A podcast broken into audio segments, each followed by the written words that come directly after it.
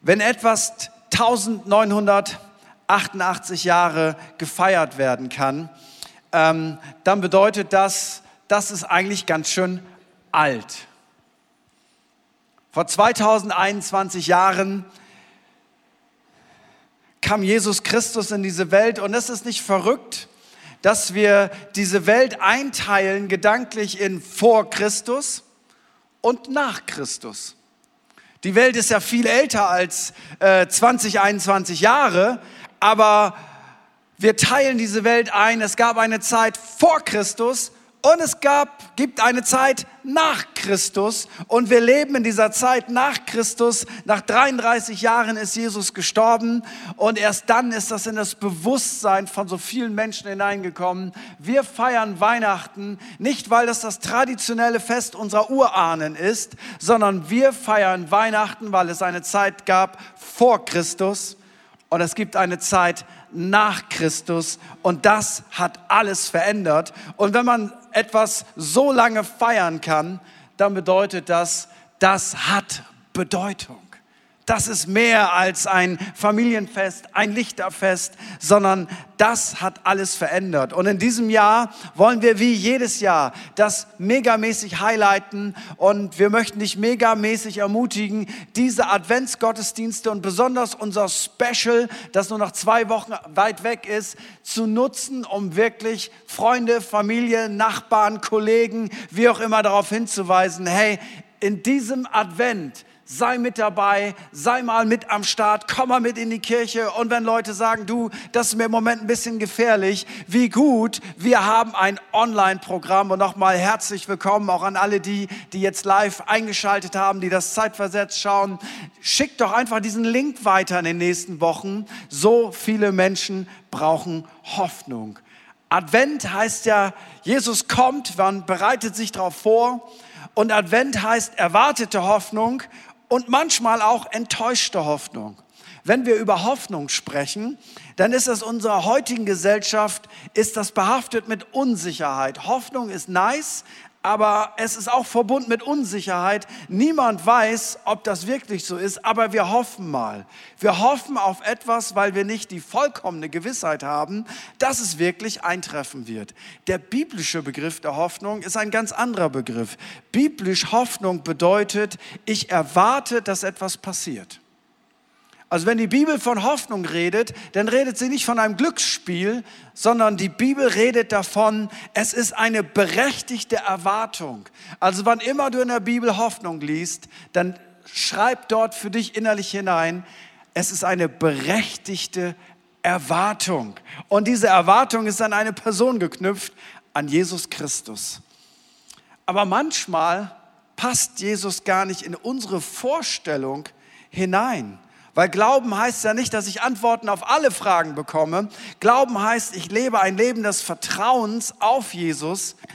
Ich erlebe einen Frieden, der, unser, der meinen Verstand übersteigt, obwohl mein Verstand eine Menge Fragen hat, die unbeantwortet sind. Aber ich hatte in meinem Herzen Frieden, trotz unbeantworteter Fragen. Und jeder, der das schon mal erlebt hat, der weiß, wovon ich rede. Ich habe ganz viele Fragen, aber trotzdem quälen mich diese Fragen nicht, weil ich in meinem Herzen einen inneren Frieden habe, dass Gott alles gut machen wird.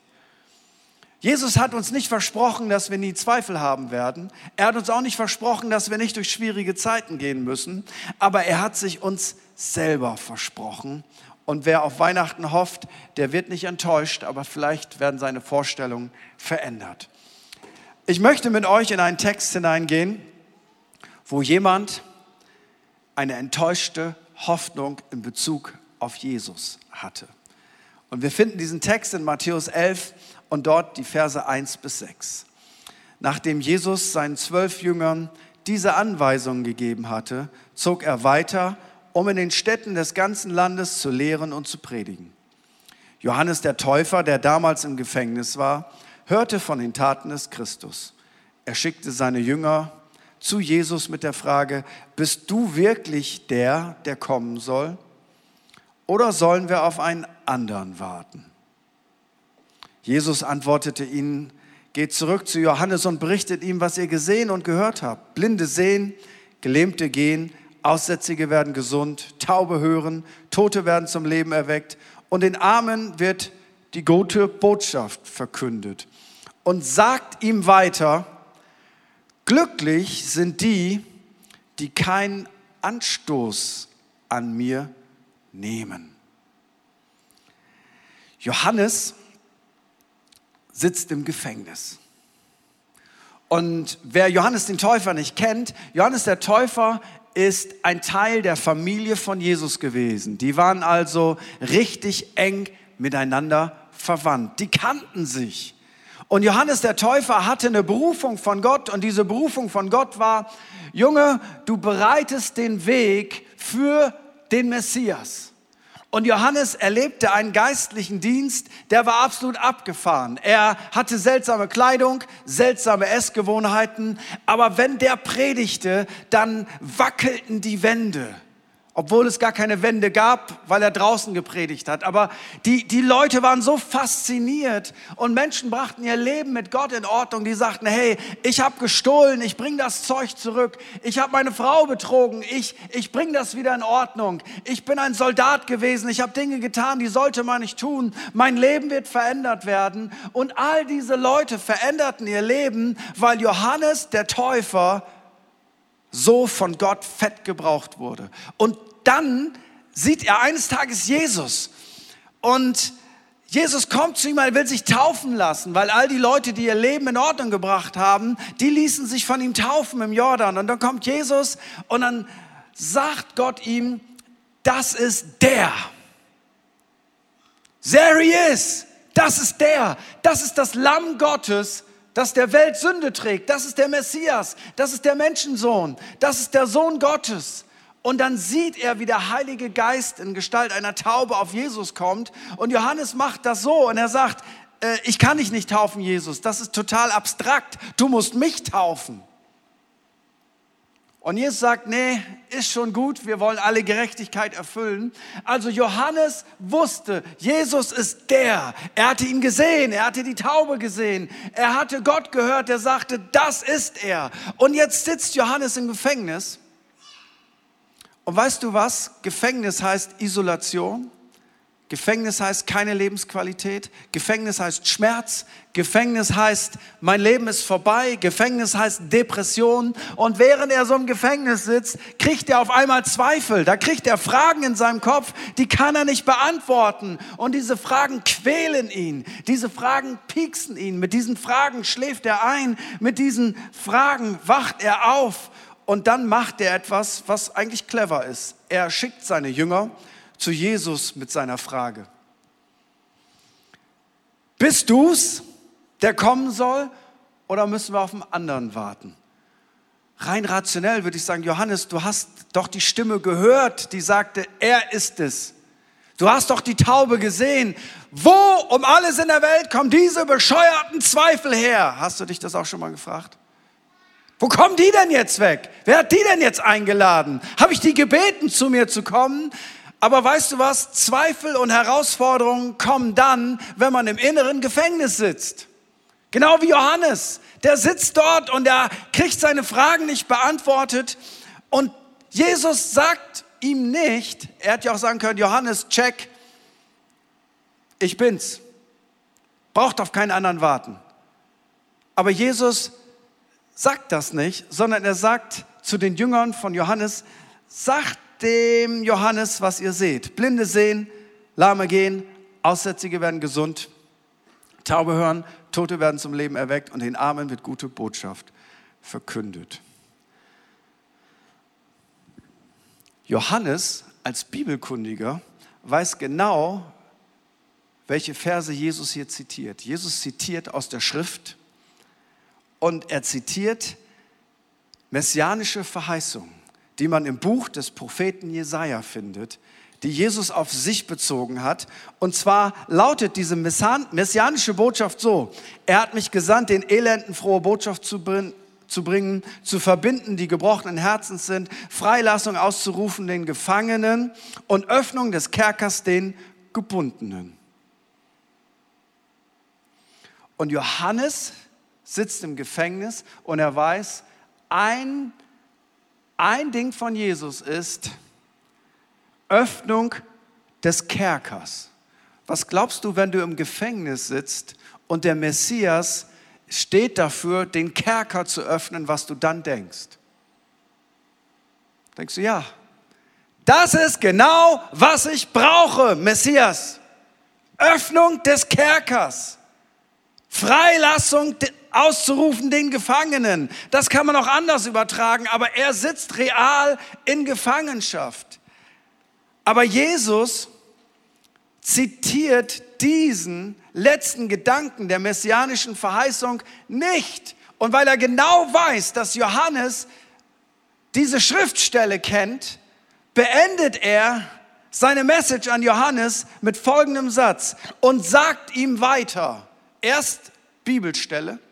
Johannes merkt das, ah, der Messias, er ist es. Aber Jesus lässt einen Teil aus und sagt ihm weiter, glücklich sind die, die keinen Anstoß an mir nehmen. Das war die persönliche Botschaft von Johannes, für Johannes von Jesus. Glücklich, Johannes, sind die, die keinen Anstoß an mir nehmen. Anstoß ist ein altes Wort. Anstoß in der Bibel, dieses Wort bedeutet zur Sünde verführen. Wenn ich jemanden einen Anstoß gebe, dann verführe ich ihn zur Sünde, zu etwas, was schlecht, was böse ist.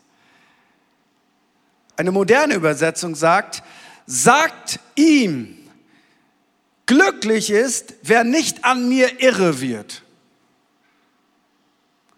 Und da sitzt dieser Mann im Gefängnis und er hofft, dass Jesus, sein Verwandter, der Messias, ihn befreit. Und er weiß jetzt wieder, ah, er ist der Messias, er kennt diese Bibelstellen. Und dann hat Jesus eine persönliche Botschaft für ihn.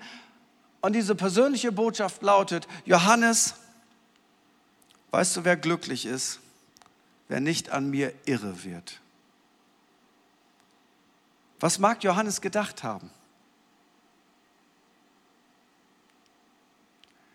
Die Geschichte geht so aus. Johannes verlässt das Gefängnis nicht. Seine Hoffnung, frei zu werden, erfüllt sich nicht. Sein Leben endet dramatisch. Er hatte dem König oder dem Kaiser Herodes gesagt, du, die Frau, mit der du verheiratet bist, das geht gar nicht, Alter. Das ist gar nicht deine Frau. Die hast du jemanden ausgespannt, weil du König bist, weil Macht sexy macht. Und jetzt springst du mir in die Kiste und hast dir deinen Wunsch erfüllt und in Wirklichkeit bist du ein Drecksack. Ich sag's mal auf im heutigen Deutsch. Weißt du, und der Mann war noch relativ souverän, dachte, was willst du denn, alter Prophet, ich lasse dich ins Gefängnis schmeißen. Aber die Frau, die gemeint war, die hat einen Stachel der Bitterkeit in sich getragen und dachte, wenn ich jemals diese Chance habe, diesen dreckigen Propheten irgendwas zu können, dann werde ich die Chance nutzen. Und eines Tages tanzt ihr Töchterlein und der ältere Herr schaut, wie die Tochter tanzt. Und die tanzt auch nicht so mit Burka, sondern Pipipi und so. Und der ältere Herr sagt, um es mal vorsichtig zu sagen. Und dann sagt er zu ihr, also so dumm können ja nur Männer sein, was auch immer du willst, ich geb's dir, Baby. Und ihre Mama sagt, wir wissen, was wir wollen. Was? Ein Kettchen? Ein Kleidchen? Shoppingtour in Jerusalem mit All You Can Buy? Nee, ich will den Kopf von Johannes, der hat mich mal beleidigt, der hat mich gedemütigt. Und so verliert Johannes sein Leben.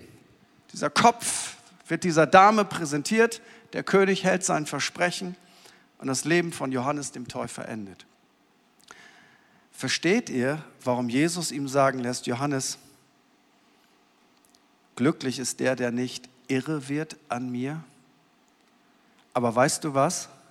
Johannes ist nicht frustriert gestorben, weil er wusste, Jesus macht jetzt nicht genau das, was ich mir von ihm erwartet habe. Aber Jesus ist der. Jesus ist der. Und Johannes lebt mit dieser Spannung, aber er lebt in innerer Hoffnung, weil Jesus fordert ihn auf, an ihm festzuhalten, nicht im Kopf verrückt zu werden und sein Vertrauen nicht wegzuschmeißen, auch wenn seine Hoffnung hier nicht erfüllt wird. Und ich möchte dir zu, zum ersten Advent Folgendes sagen. Ich glaube, jeder Mensch und auch jeder Nachfolger von Jesus Christus kommt in Situationen hinein, wo die Hoffnung, die wir auf Jesus gesetzt haben, wo sie sich nicht erfüllen, wo das, was wir uns gewünscht haben, nicht passiert, wo das, was wir erwartet haben, sich nicht ereignet und wir unseren Glauben in Frage stellen, wir alles in Frage stellen, wir vielleicht in einem inneren Gefängnis sitzen und sagen, wieso, weshalb, warum, das kann doch nicht sein. Und Jesus hat zum ersten Advent eine Botschaft an mich und an dich und an all die Menschen, Menschen, die diese Botschaft brauchen. Weißt du was?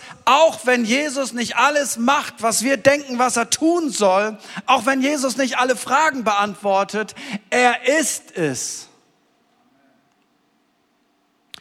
Glücklich ist, wer nicht an mir irre wird. Glücklich ist, wer sein Glauben nicht an den Nagel hängt. Glücklich ist, wer sich von den äußeren Umständen nicht irre machen lässt. Vielleicht bist du heute hier und du hast Dinge mitbekommen, die im Kontext von Kirche passiert sind, Missbrauch, übelste Dinge und du, du denkst, wie, wie kriegt man das zusammen? Ein guter Gott und sowas passiert. Und es ist so leicht, dass man das miteinander vermischt und sein Glauben an den Nagel hängt und denkt, wenn das Glauben ist, dann will ich nichts damit zu tun haben. Vielleicht kommst du aus einer Gemeinde, ein, zwei Leute betrifft das heute hier, aus einer ethnischen Gemeinde und du hast gemerkt, sonntags und der Rest der Woche, das sind zwei komplett verschiedene Dinge. Es ist wie eine Show, aber es steckt nicht wirklich echtes Leben dahinter. Mit dieser Art von Glauben will ich nichts zu tun haben. Vielleicht hast du für jemanden gebetet und der ist gestorben und du denkst, warum? Wie kann Gott das zulassen? Vielleicht hast du einen Traum für dein Leben gehabt und das hat sich nicht ereignet und du denkst, warum kann das denn sein? Ich dachte doch, das wäre real. Vielleicht fühlst du dich wie Johannes der Täufer und anstatt, dass du Leute taufst und anstatt, dass Leute zum Glauben kommen, hast du das Gefühl, du sitzt an deinem inneren Gefängnis und all diese Sachen schreien ganz laut. Häng dein Glauben an den Nagel, das funktioniert nicht. Und Jesus sagt uns zum ersten Advent, glücklich ist der, der nicht an mir irre wird.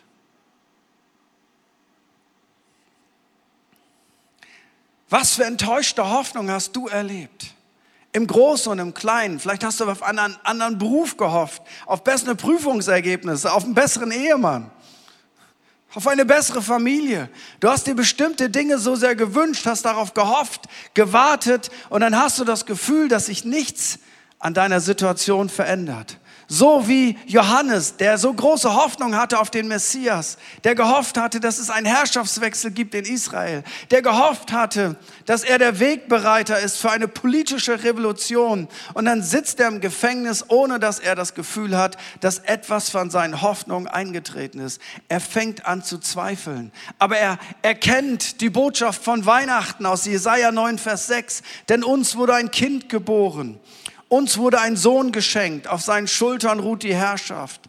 Er heißt wunderbarer Ratgeber, starker Gott, ewiger Vater, Friedensfürst. Seine Herrschaft ist groß und der Frieden auf dem Thron Davids und in seinem Reich wird endlos sein. Er festigt und stützt es für alle Zeiten durch Recht und Gerechtigkeit. Dafür wird sich der Herr, der Allmächtige, nachhaltig einsetzen. Johannes träumte nicht von einem Messias, der die Blinden gesund macht und der die Sünden vergibt. Johannes träumte von einem Messias, der den Römern in den Arsch tritt und die Besatzungsmacht verschwinden lässt und Israel zu alter Größe zurückführt. Das war sein Traum. Und Jesus hat diesen Traum nicht erfüllt.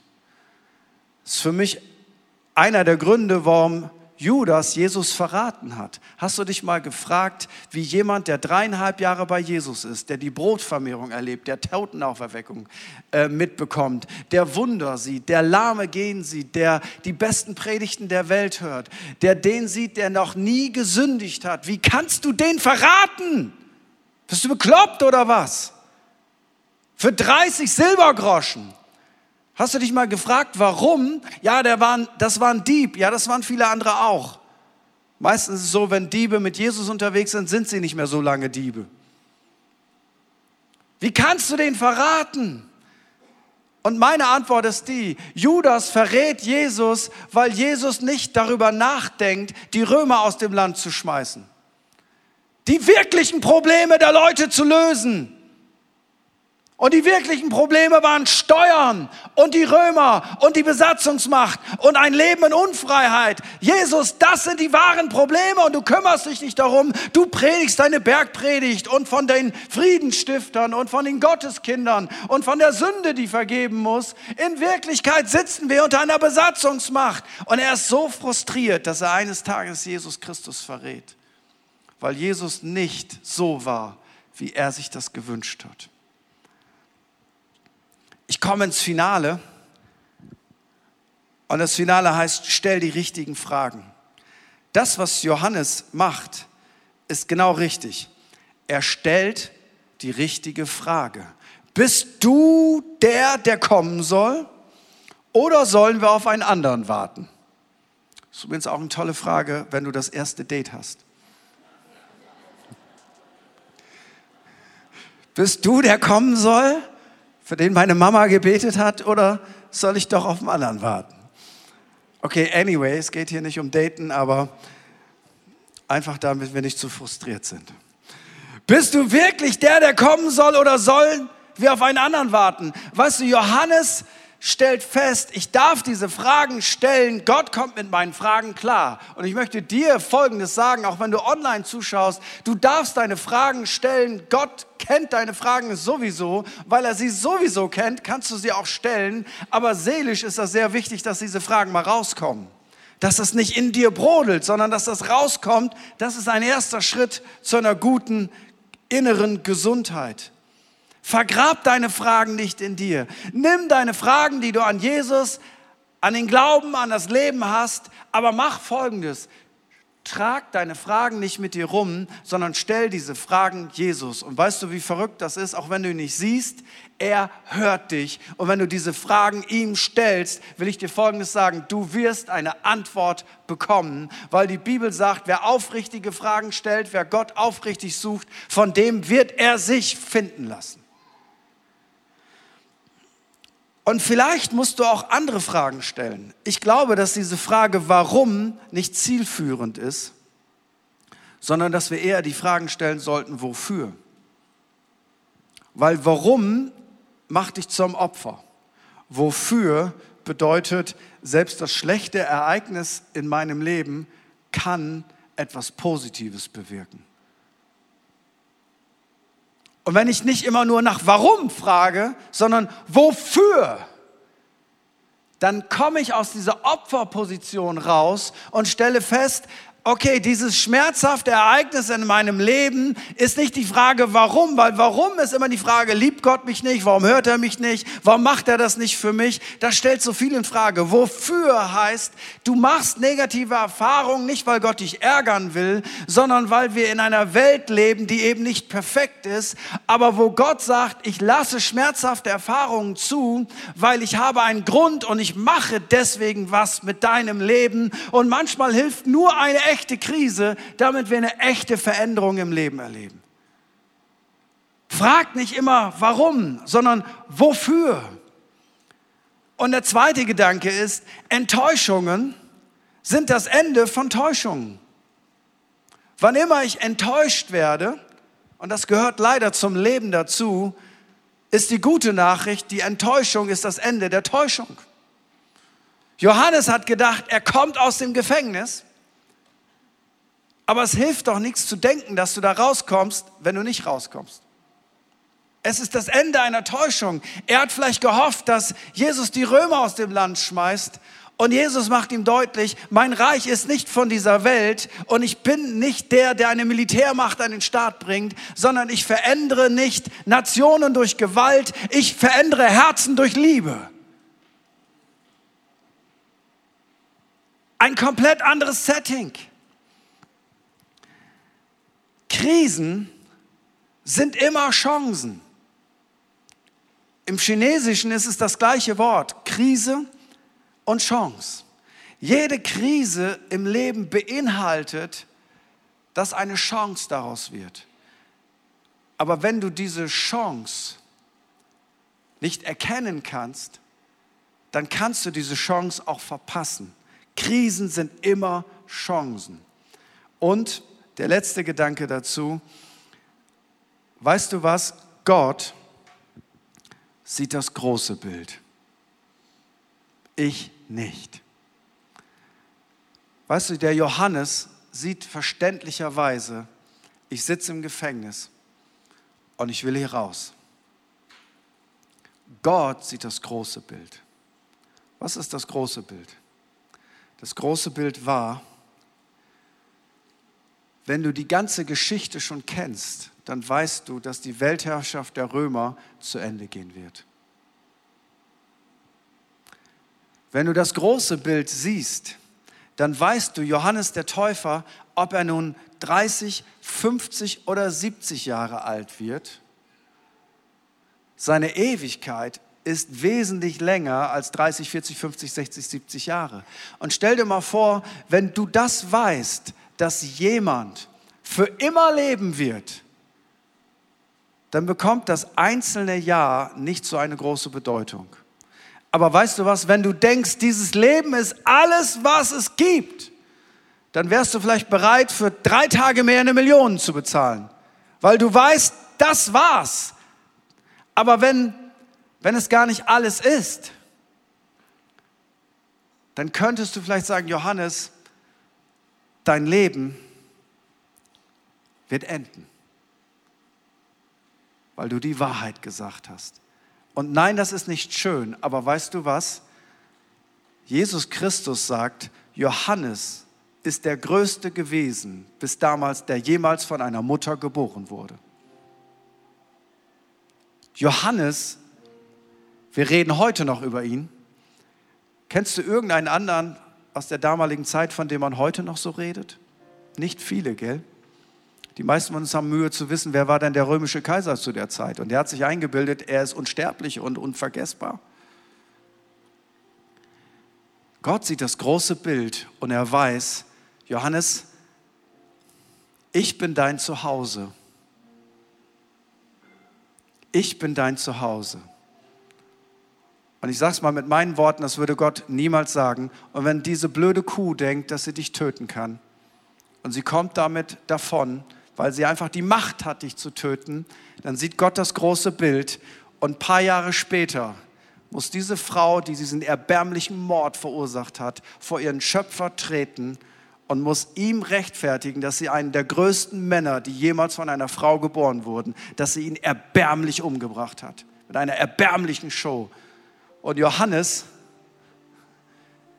hat das ewige Leben und ist bei Gott zu Hause. Und glaubt mir, der ist nicht unglücklich. Wenn du das große Bild siehst, dann denkst du, die, die jetzt die Gewinner sind, sind die Verlierer. Aber die, die jetzt wirken wie die Verlierer, sie sind die Gewinner. Und weißt du, was das große Bild ist? Ganz am Anfang, Matthäus 1, Vers 21. Da heißt es, und sie wird einen Sohn gebären dem sollst du den Namen Jesus geben, denn er wird sein Volk retten von ihren Sünden. Das ist das große Bild. Ja, aber warum? Ganz einfach, weil wenn Jesus dich rettet von deinen Sünden, indem er sie vergibt, durch das, was er am Kreuz getan hat, und indem er dich frei macht, weißt du, was dann passiert? Du bist nicht nur gerettet von deiner Sünde, sondern Du hast ein Zuhause. Du hast das ewige Leben. Die Bibel sagt, wer den Sohn hat, der hat das Leben. Und wer den Sohn nicht hat, der hat das Leben nicht. Auf einmal ist das große Bild, du hast ein neues Zuhause. Dieses Leben ist nicht alles, was es in deiner Existenz gibt. Du hast das ewige Leben. Und hier, das ist kein platter Spruch, hier ist es wirklich wahr, das Beste kommt noch. Und weißt du was? Das ist noch wichtiger gewesen, als die Römer zu vertreiben. Und ich sage es mal böse, das ist sogar noch wichtiger, als Corona zu vertreiben. Und das meine ich nicht despektierlich. Weil das ist irgendwann eine Randnotiz in unserer Geschichte. Wer weiß, ob man in 2000 Jahren das überhaupt erwähnenswert findet. Niemand weiß das. Aber weißt du was, wenn du das große Bild erlebst und Jesus rettet dich, dann hast du vielleicht immer noch ganz viele Fragen. Aber du hast verstanden, dass Jesus in erster Linie gekommen ist, nicht um Regierungen zu stürzen, auch wenn sie Unrecht haben, auch wenn wir in einer Demokratie eine freie Wahl haben dürfen, sondern Jesus ist als erster, aus erster Linie, in erster Linie gekommen, um seine drei Gs zu bringen. Geliebt,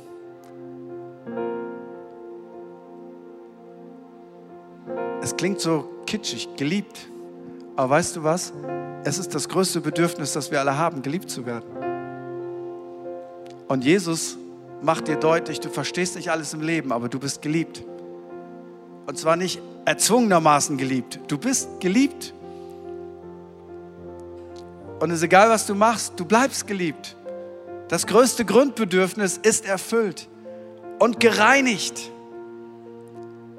Gereinigt ist dieses Bedürfnis, das wir alle haben. Kennst du das, wenn du aus irgendeinem Grunde den ganzen Tag in der Sonne geschuftet hast und du bist richtig müde und du riechst dich selber und du gehst unter die Dusche, dieses Gefühl. Und dasselbe Gefühl ist das, was Gott uns anbietet und sagt, du darfst gereinigt werden von allem, was in deinem Leben an Dreck sich gesammelt hat und getragen. Weißt du, was getragen heißt? Du bist nie alleine. Wenn es mal eng wird, trägt dich jemand. Und weißt du, was Jesus dir anbietet? Er wird nicht alle deine Wünsche hören, aber er bietet dir drei Gs an. Du bist geliebt. Du kannst immer wieder gereinigt werden. Und was auch immer in deinem Leben passiert, er wird dich tragen. Und dieses Bild von tragen, Mamis verstehen das gut. Das Kind ist müde und jammert, will nicht mehr laufen. Und Mami oder Papi nimmt das Kind, setzt es an die Hüfte, sagt, okay, ich trage dich. Du bist müde, ich trage dich. Und weißt du, was Gott dir anbietet? Du wirst niemals alleine sein. Du bist getragen.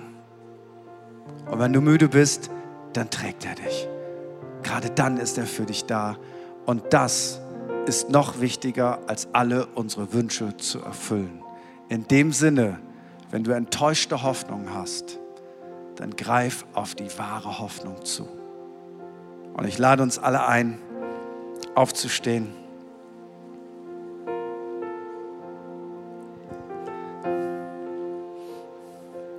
Und ich möchte heute Morgen fragen, die Menschen, die hier im Saal sind, die Menschen, die online schauen und auch all die Menschen, die das zeitversetzt ein bisschen später schauen. Übrigens, wenn du zeitversetzt später schaust und aus der Credo-Kirche kommt, habe ich eine fette Ermutigung für dich. Es ist ein cooles Gefühl, wenn wir alle gemeinsam Gottesdienst feiern. Wie wäre es, statt um 13 Uhr, um 10 Uhr mit am Start zu sein? Weil das macht etwas aus, wenn wir alle gemeinsam als Kirche vor Gott sind. Nur ein kleiner Reminder, nur so was ich denke.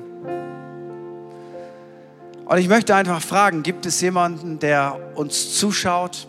Oder gibt es jemanden in diesem Raum, der sagt, weißt du, Pastor, ich habe auch so ein paar Enttäuschungen. Ich habe schlechte Enttäuschungen mit Gemeinde gemacht. Ich habe Schlechtes über Kirche gehört. Mich haben gläubige Leute enttäuscht. Mich haben Leiter enttäuscht. Mich hat ein Pastor enttäuscht. Mich hat die, Or die Organisation Kirche enttäuscht. Mich haben Missbrauchsskandale enttäuscht. Mich haben nicht erhörte Gebete enttäuscht. Ich trage das auch mit mir rum und irgendwie gebe ich auch Gott die Schuld dafür. Und weißt du was? Gott möchte dir heute sagen, frag nicht warum, sondern frag wofür. Und Gott lädt dich ein, dass du seine drei Gs, die eine noch wichtigere Bedeutung haben als das, was wir heute unter 3G verstehen, weil das eine hilft dir in diesem Leben, aber das andere hilft dir, solange du existierst. Geliebt, gereinigt und getragen, da wo es nötig ist. Und wenn du sagst, wenn das das ist, was Weihnachten ausmacht, was Jesus Christus ausmacht, dann möchte ich das für mein Leben haben. Vielleicht hast du das schon mal gehabt und du hast es verloren, warum auch immer. Da möchte ich dir Folgendes sagen, du kannst es heute wiederfinden.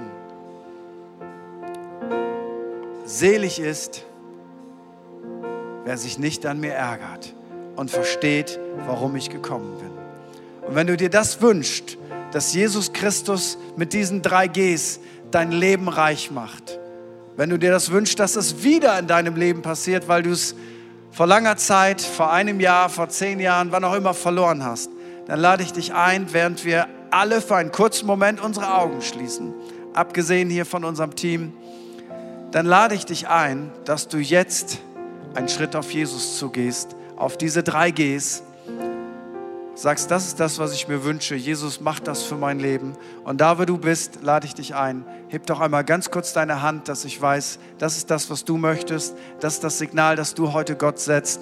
Und das ist das, wo ich für dich mitbeten darf, dass das in deinem Leben passiert. Wer sich das wünscht für sein Leben, diese drei Jesus-Gs, dass Jesus in dein Leben kommt, dass er seine Liebe, in deinem Leben ausgießt, dass er dich reinigt, immer wieder da, wo es nötig ist und dass er dich durchs Leben trägt.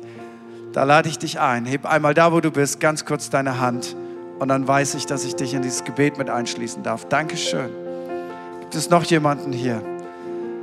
Ich sehe nicht alles, wir haben so einen breiten Saal. Dankeschön.